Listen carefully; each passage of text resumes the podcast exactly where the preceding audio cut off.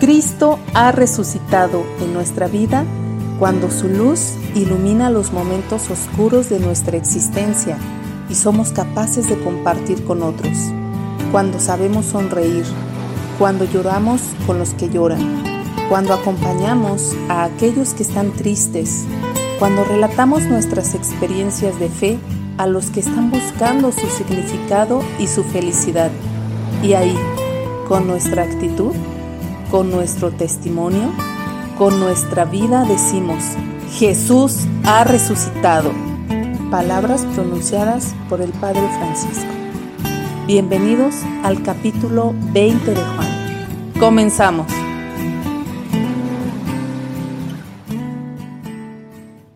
Hola amigos y amigas, nos da muchísimo gusto que estén aquí de nuevo acompañándonos en este nuevo episodio del podcast.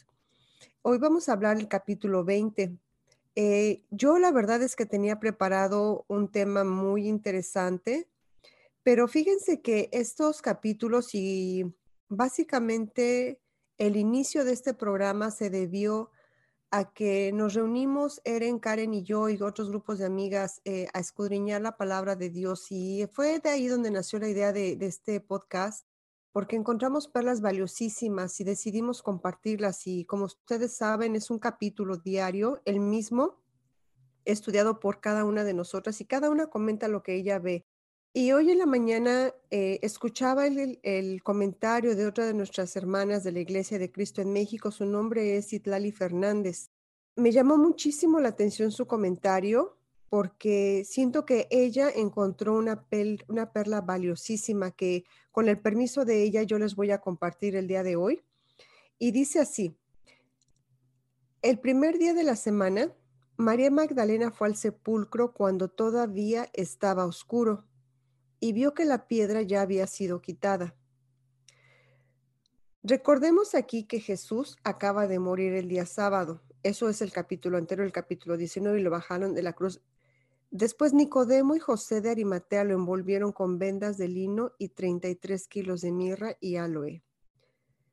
Bueno, el comentario de esta hermana me impactó tanto porque lo que ella decía es que María Magdalena va al sepulcro cuando todavía estaba oscuro y la piedra ya había sido quitada. ¿Qué significa esto? Que Jesús ya había resucitado.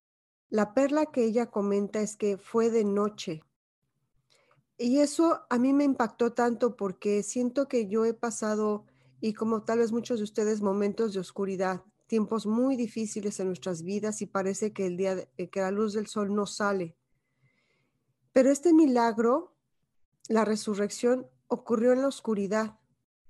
Dios revivió a Jesucristo mientras todos estaban dormidos.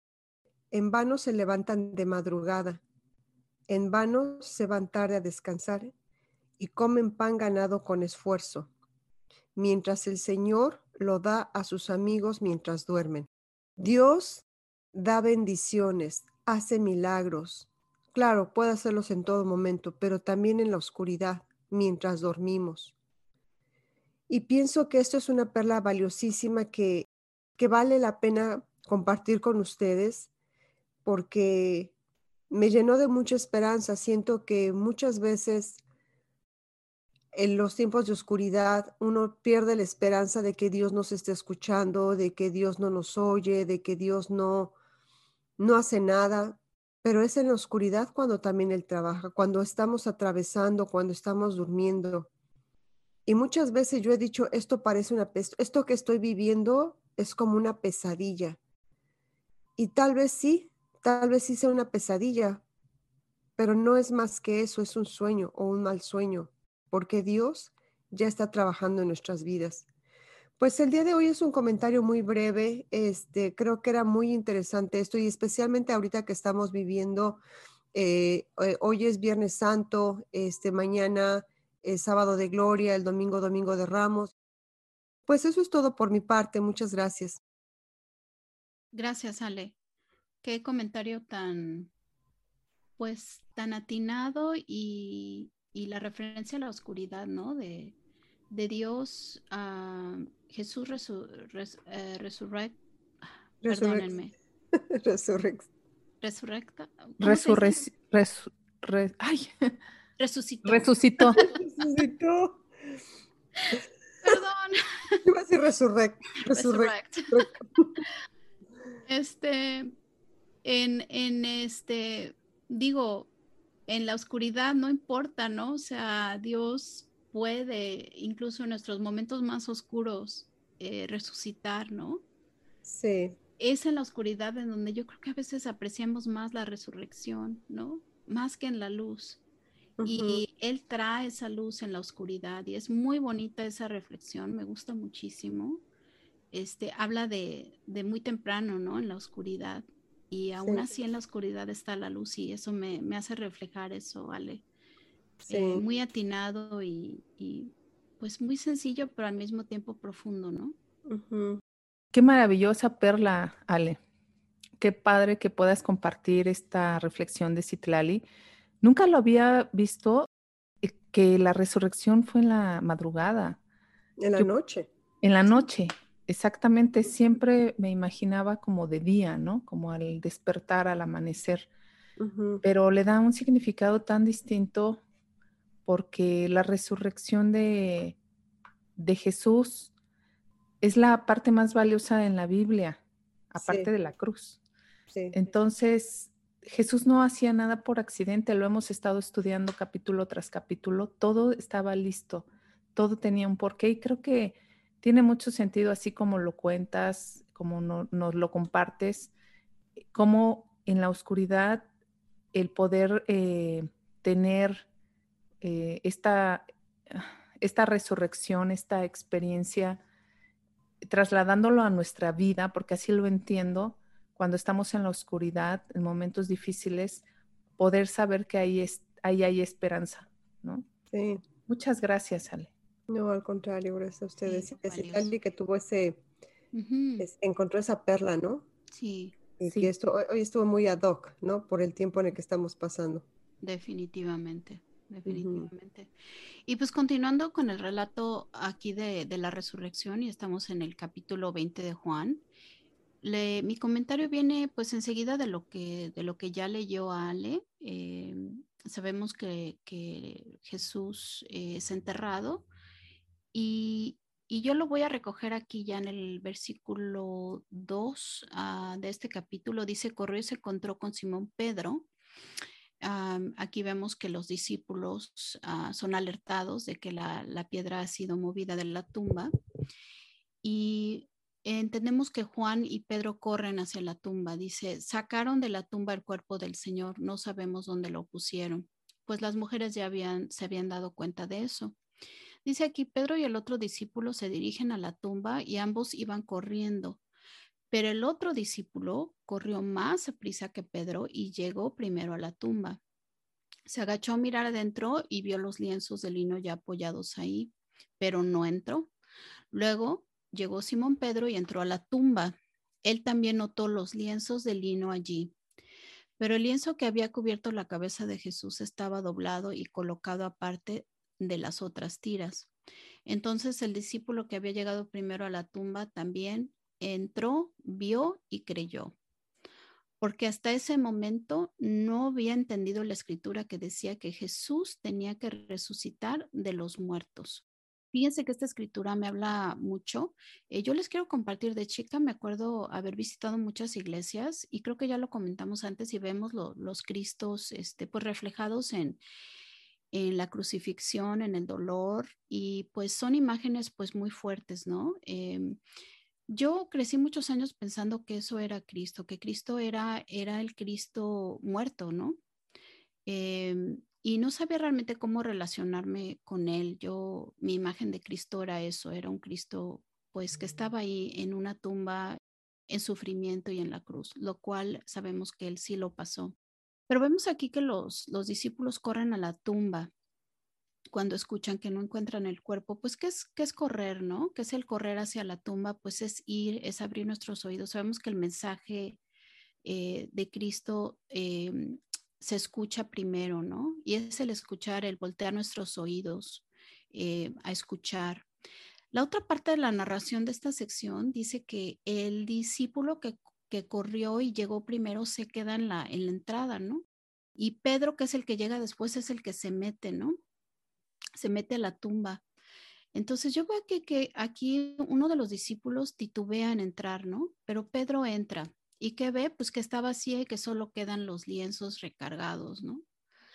Sabemos que el llegar a la tumba es un compromiso, ¿no? El entrar, siento que yo entrar a esa tumba ya es un compromiso, ¿no? No es quedarse solamente afuera en la puerta viendo hacia adentro, ¿no? Y podemos hablar de un nuevo comienzo, ¿no? A partir de ahí hay un cambio, ¿no? La Biblia habla de que nosotros cuando nos bautizamos también compartimos en la muerte y resurrección de Cristo, ¿no? Y, vivimos un cambio, eh, empezamos una nueva vida, ¿no? entrar a la tumba y ver los lienzos, ¿no? Eh, pues la tumba está vacía y los lienzos están ahí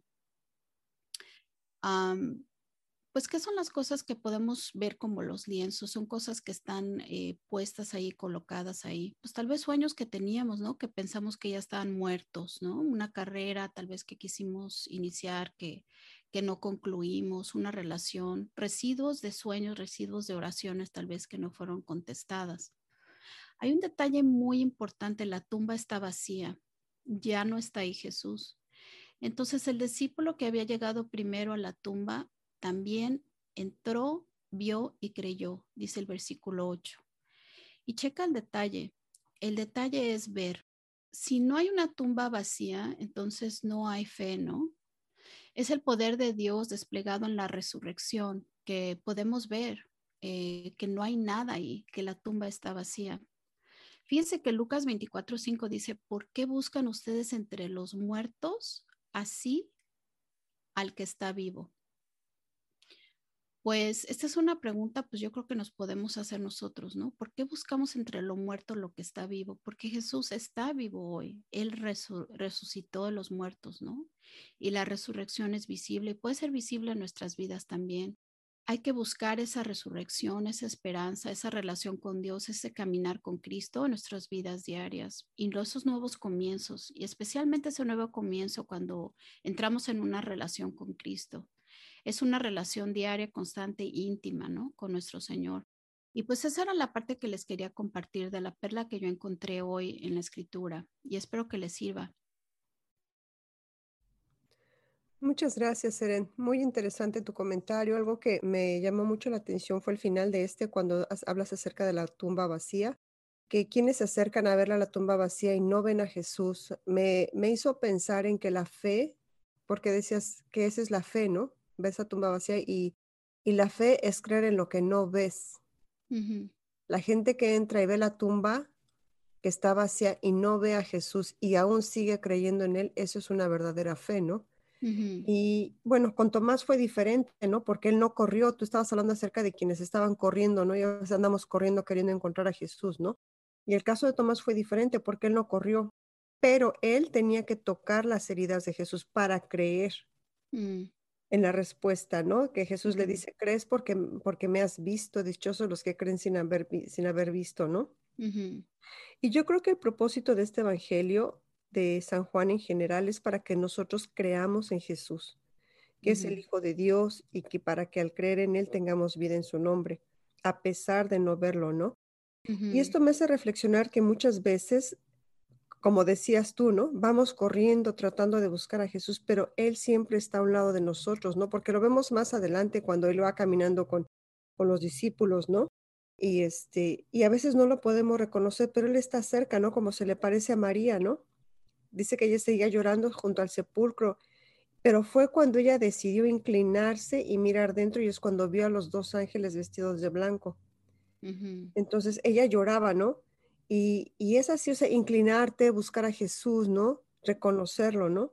Y el amor de María a Jesús fue, o sea, a mí me, impacta mucho porque ella se quedó en el sepulcro por muchas horas llorando, ¿no? Y, su llanto no le dejaba ver que uno de esos ángeles era Jesús. Mm. Y, o sea, e, este, bueno, todo, en, en, general toda la Biblia, ¿no? Pero yo creo que aquí en particular nos habla mucho de una fe de creer en una tumba vacía, ¿no? Así es. Muchas gracias, Eren. Sí, Alex. Sí, Eren. Em, me imagino el corazón de estos eh, discípulos en el camino pensando qué vamos a encontrar en la tumba. Porque Jesús ya había predicado sobre su resurrección mucho tiempo, todo el tiempo en su ministerio. Y me imagino cuando llegaron el impacto que debió haber en su mente, ¿no? De ver una tumba vacía. Y como dices, ese atrevimiento de Pedro, ese compromiso de yo entro, me atrevo a hacerlo, ¿no? Quiero ver dónde quedó el maestro me hace pensar en que ese, así es el encuentro que tenemos con, Jesús. En, el haber visto una tumba vacía implicaba una alegría en el corazón, porque también dice por ahí la escritura que comprendieron, ¿no?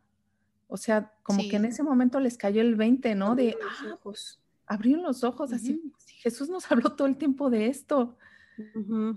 Y la alegría que debieron sentir de, de, saber que todo lo que Jesús había dicho se había cumplido y era cierto, ¿no? Entonces me hace pensar en que así es con nosotros en el encuentro con Jesús. Cuando nos atrevemos a entrar a esa tumba y decir, ¿qué hay? ¿No? ¿Qué es la resurrección? No sé, me, me hace meditar en eso, Eren. Muchas gracias. Mm. Gracias. ¿Y qué crees que justamente creo que estamos ahí, este, sintonizadas porque yo voy a hablar de esa parte. Hablamos de Jesús resucitado, hablamos de que Él está vivo, de que no estamos hablando de Jesús muerto. Quiero compartirles una historia muy breve. Hace muchos años, cuando yo comencé mi cristianismo, pues tú cuando comienzas y conoces y vas a esa tumba, Eren, y te das cuenta que hay un Jesús resucitado y que hace obras en tu vida, pues quieres compartir la fe.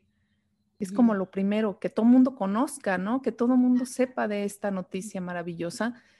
Y así me pasó a mí. Entonces yo pues fui con una persona que yo amaba muchísimo.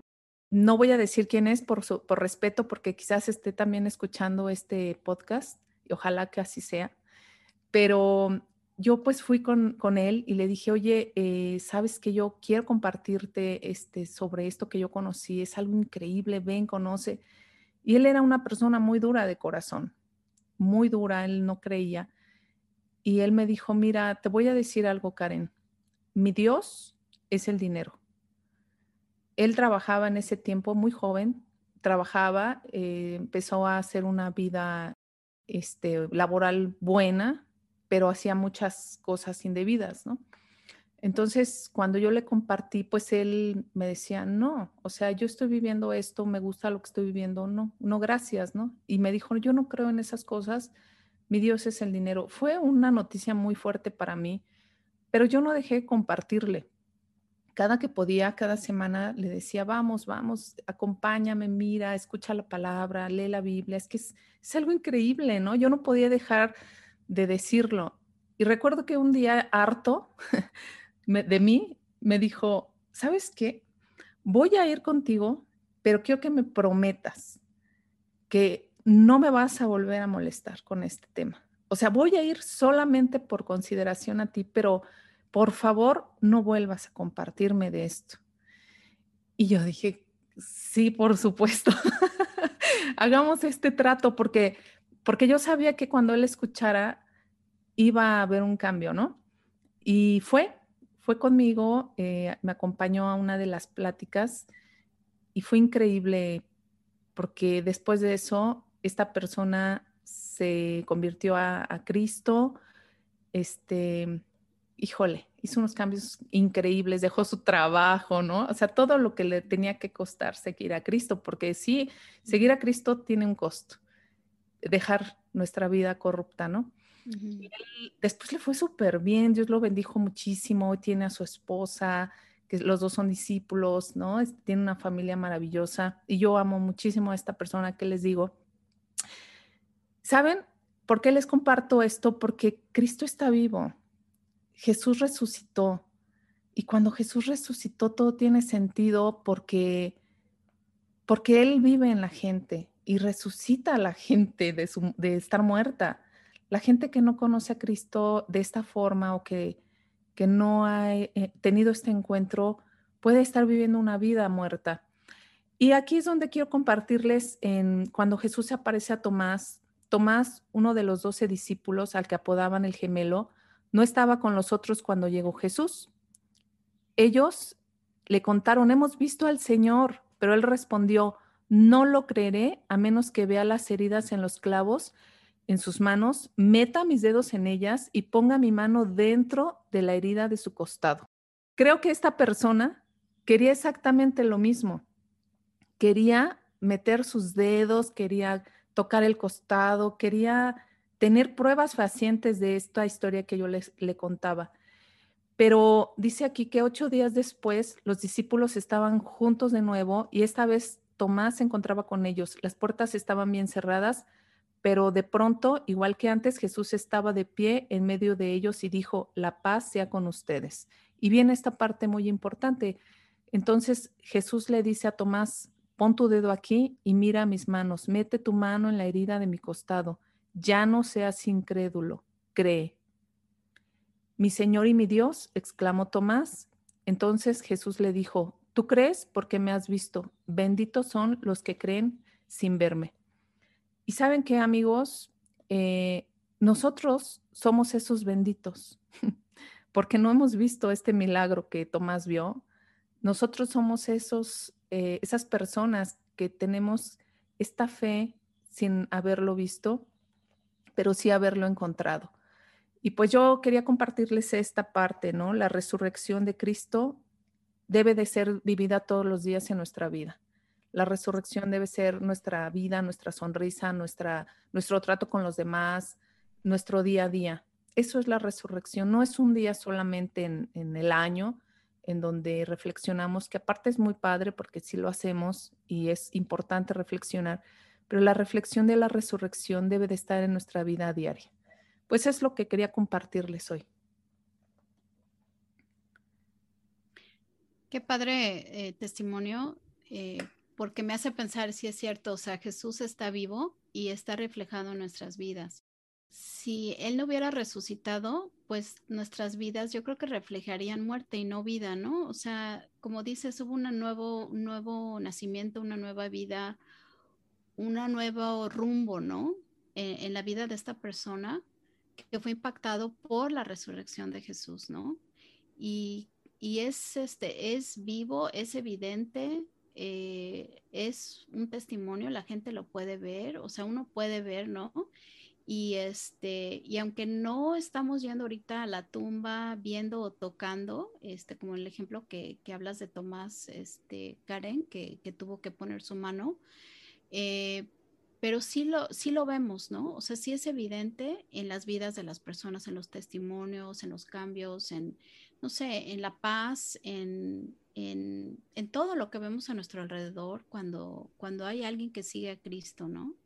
Y yo creo que esa parte, pues sí es por fe, como dices, Karen, es por fe que creemos ahora. No podemos ir físicamente, ir corriendo, ¿no?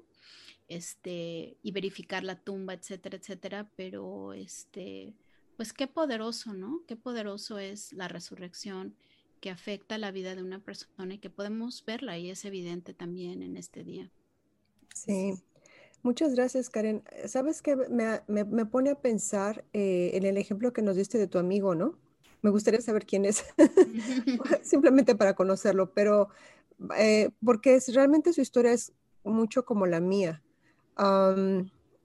Quizás no he compartido esto en capítulos anteriores, pero cuando a mí me compartieron de la palabra de Dios, fueron muchas veces, no fue una sola vez. Este, cuando yo a la universidad, este, yo estudié periodismo en la UNAM, y tuve un amigo que me invitó a la iglesia y, y bueno, como que no, no se dio la situación allí y después en otro tiempo me, estaba yo trabajando ya en el periódico El Universal, era reportera y me volvieron a invitar otra vez. Yo decía, ay no, o sea, como no necesito, ¿no? O sea, mi vida, mm, mi vida es mi trabajo, no el dinero, pero, pero mi trabajo, ¿no? Yo amaba mucho mi trabajo y yo estaba feliz, ¿no? y yo decía, es que yo no necesito, ¿no? Entonces la tercera vez que me invitaron, yo dije, que está bien, ¿no?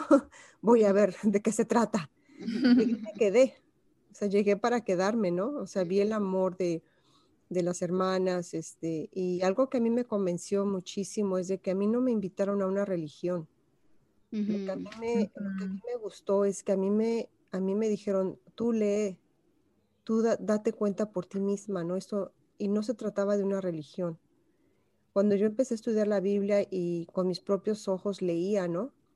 Y, me iba dando cuenta de que, de que, de lo que Dios me estaba diciendo, una transformación.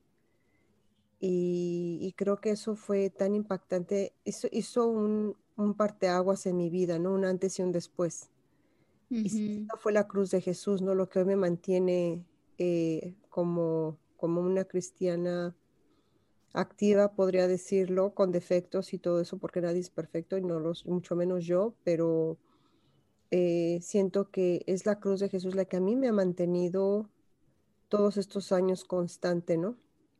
Siendo Jesús. Sí, sin duda, pues este fin de semana es un, es un fin de semana que se debe celebrar todos los días, como tú decías, pero, pero sí, ¿por qué no? ¿no? En particular, este, este fin de semana es especial, ¿no? Como, como la Navidad, ¿no? Este, porque tanto el nacimiento como la muerte son dos fechas importantes, pero creo que aún la muerte es más importante que el nacimiento, ¿no? Como dice la Biblia. En algún versículo por ahí lo leí.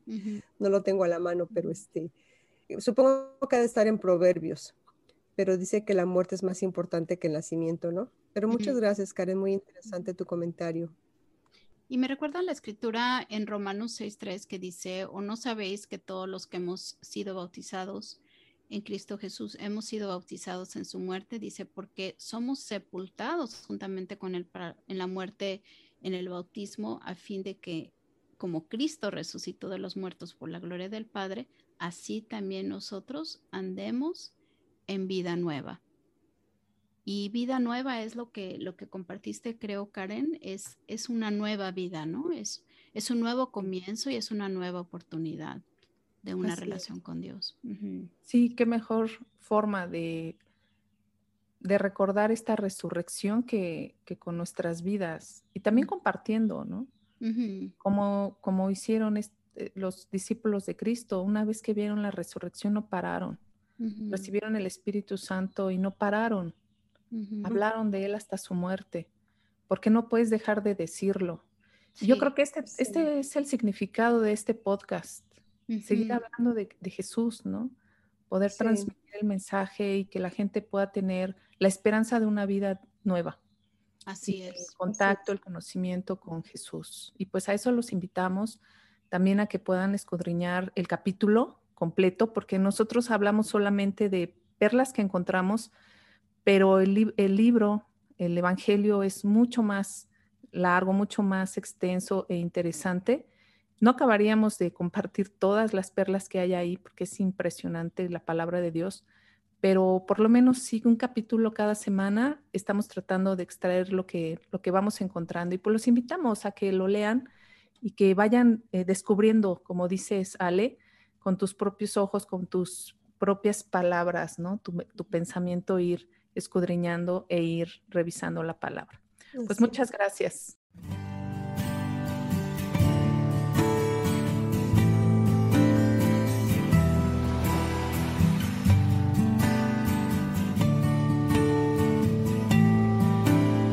Gracias por habernos acompañado a este episodio 20 de Juan.